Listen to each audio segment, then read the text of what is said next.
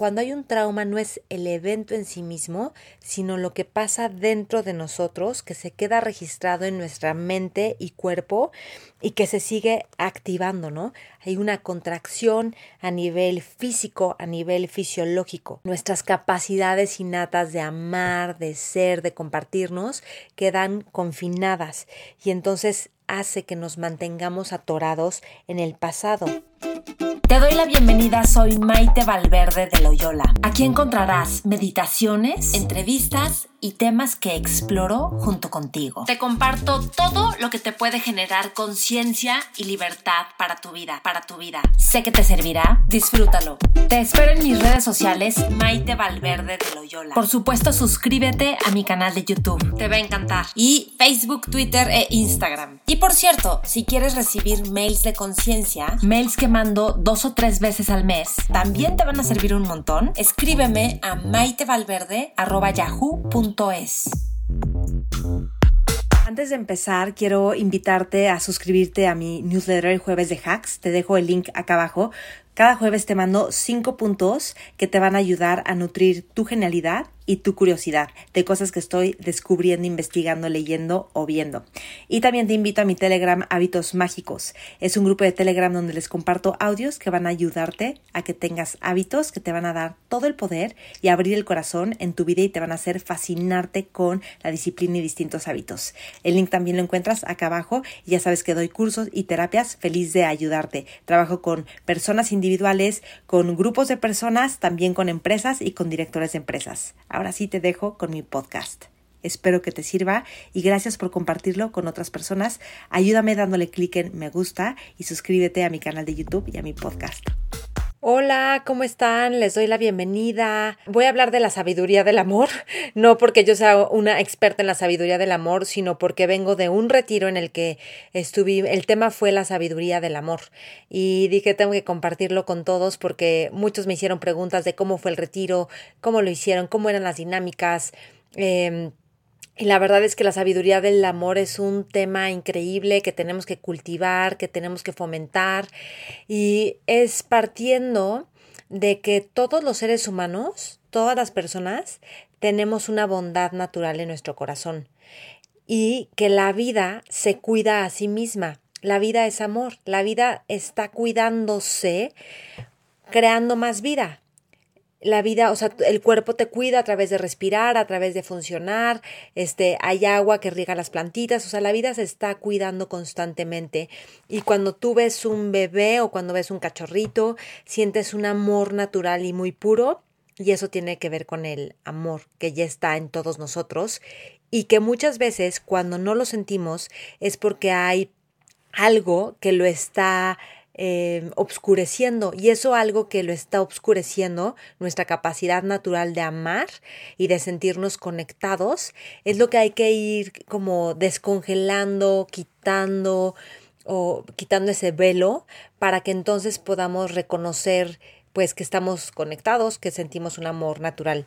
Y entonces en este retiro de la sabiduría del amor, vimos tres puntos importantes. Eh, que tienen que ver con el amor. Para, o sea, si esto está en toda relación de trabajo, de deporte, de amigos, de pareja, de familia, es como que el amor está presente.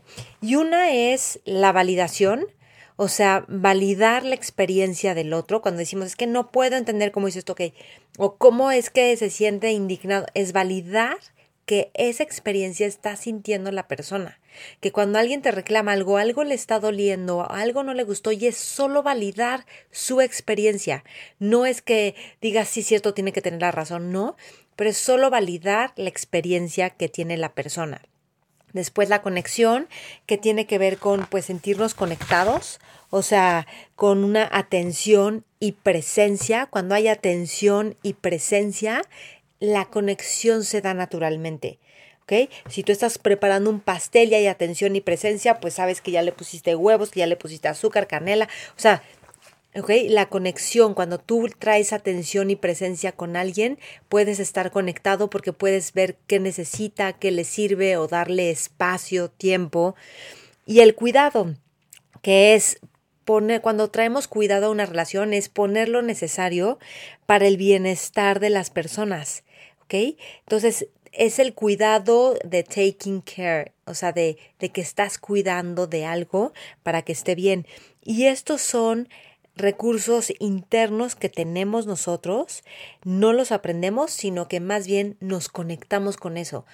Todos naturalmente tenemos este recurso de validar nuestra experiencia y la de otro ser humano, de conectarnos, de traer atención y presencia y de este cuidado de, para poner lo necesario. Cuando dices, esta plantita se está haciendo café, pues le voy a poner agua, le voy a poner en el sol. O sea, eso es natural. Y la onda es reconectarnos con estos recursos a nivel chiquito y a nivel macro, a nivel micro y macro. Micro contigo, con una herida, cómo la cuidas, cómo validas que sí duele y cómo te conectas con ver qué es lo que necesita y a nivel macro, pues a nivel, imagínate un país, la humanidad entera, ¿no? Que es súper importante. Y hay algo que vimos y es que muchas veces, pues lo que impide que nuestro corazón se abra, la desconexión es cuando queremos ser alguien más o cuando queremos que algo sea distinto, no en el sentido de progreso y mejora, sino en el sentido de lucha con lo que está pasando. O sea, es como si está nublado y yo empiezo a luchar y pelearme con que no debería de estar nublado, o esta persona no debería de ser así, esta persona debería de ser ordenada, esta persona debería de ser prudente. Cuando empezamos a luchar y entonces em, a querer que las cosas sean distintas, eso se vuelve un obstáculo. Y la aceptación es lo que sana.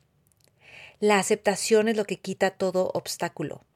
Cuando tú y yo queremos ser alguien más, metemos un obstáculo enorme, metemos lucha interna, estrés interno, em, el sistema de amenaza se activa. ¿Por qué? Porque estamos queriendo ser alguien más. Como yo soy no está bien y tengo que ser distinto. Y eso, bueno, entorpece todo porque todos nos lo tomamos personal, estamos esperando validación o seguridad o creemos que nunca va a haber validación y seguridad. Y esos son temas que hay que ir sanando. Esos son los traumas que vamos sanando, que los traumas, vimos en parte como un poco lo que Gabor Mate habla del trauma, y el, el trauma tiene que ver con una lesión interna con una ruptura duradera, estoy un poco parafraseando a Gabor Mate, debido a la dificultad que tuvimos en algunos eventos dolorosos. Entonces, cuando hay un trauma no es el evento en sí mismo, sino lo que pasa dentro de nosotros, que se queda registrado en nuestra mente y cuerpo y que se sigue activando, ¿no? Hay una contracción a nivel físico, a nivel fisiológico nuestras capacidades innatas de amar, de ser, de compartirnos, quedan confinadas y entonces hace que nos mantengamos atorados en el pasado.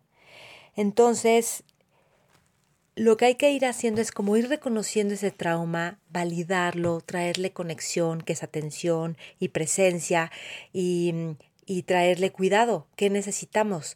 Pero al mismo tiempo que vamos sanando el trauma con mucho amor, con mucha presencia de esos eventos que nos dolieron, en donde no nos escucharon, en donde nos dejaron solitos o nos regañaron o nos sentimos aislados o no tomados en cuenta, mientras que vamos dando todo eso, hay una parte bien importante que es que mm, que no nos quedemos atascados en el trauma. Hay muchas terapias o muchos caminos en los que con tal de defender algo que nos dolió y que nos hicieron, nos quedamos atorados y solidificados en ese dolor. Es que a mí me hicieron, es que a mí me lastimaron, es que los hombres son, es que las mujeres son, es que mi mamá.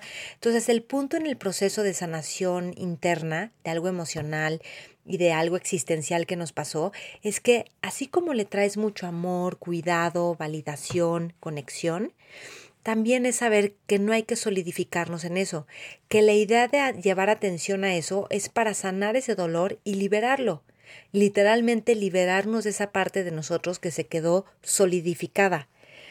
Y entonces, eh, por ahí citaron que la medida de tu desarrollo espiritual tiene que ver con cuántas horas pasas en el momento presente. Al final queremos sanar pasado para que ese pasado no limite nuestra capacidad de estar presente, nuestra capacidad de gozo, de libertad, de expresar nuestro ser de la forma en que cada uno expresa su ser. Y estuvo bien bonito porque en el retiro compartimos pues alguna situación que nos está doliendo y que queremos bienestar.